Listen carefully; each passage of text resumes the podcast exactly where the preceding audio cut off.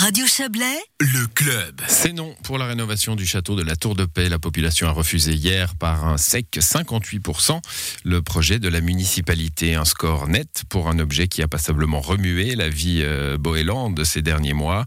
Pour rappel, l'idée était de rénover le château, de repenser le musée suisse du jeu et de créer un restaurant dans le donjon de l'édifice. Le tout pour un montant de 10 millions de francs. Quentin Fray était sur place hier soir, enfin hier la journée, à la Tour de Paix. Et à l'annonce des résultats, devant la maison de commune, les opposants ont pu jubiler sous quelques flocons de neige.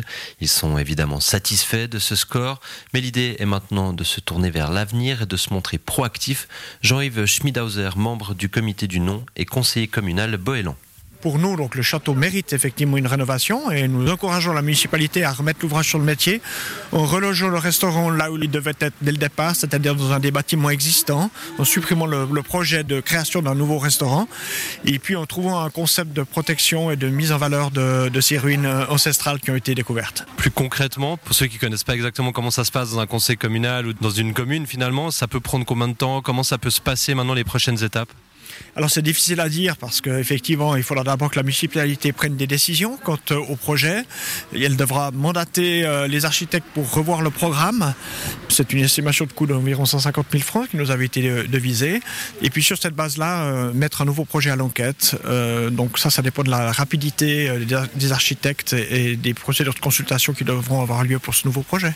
Du côté du oui, la mine était aussi grise que la météo de ce dimanche 28 novembre. Un refus assez cinglant pour un projet de cette envergure. Mais à l'image de Jean-Yves Schmidozer et du comité du non, on sait que des travaux sont nécessaires, les derniers ayant eu lieu en 1991. Il va donc falloir aller de l'avant, selon Lionel Kaufmann, membre du comité du oui et conseiller communal. Je pense que les premières attentes, c'est de savoir dans quelle mesure est-ce que sur euh, la base des travaux qui ont été faits, euh, il est possible de continuer sur le projet en le modifiant, ou bien s'il va s'agir de repartir à zéro avec les études, parce que euh, notamment ce qui était prévu sur le corps du bâtiment principal, je vois assez mal, par exemple, d'y inclure un restaurant sur la base de ce projet. On peut dire que vous attendez un peu euh, la municipalité au tournant avec un nouveau projet euh, bien ficelé? Moi, j'attends pas la municipalité au tournant. La, municipalité actuelle se retrouve avec euh, une situation d'un projet qui a été préparé, travaillé pendant une douzaine d'années, qui est quelque part mis en parenthèse. Et puis, la municipalité va devoir effectivement regarder ce qu'il en est par rapport à ce projet. Je pense aussi regarder qu'est-ce qu'il en est avec le musée suisse du jeu avant de pouvoir aller de l'avant.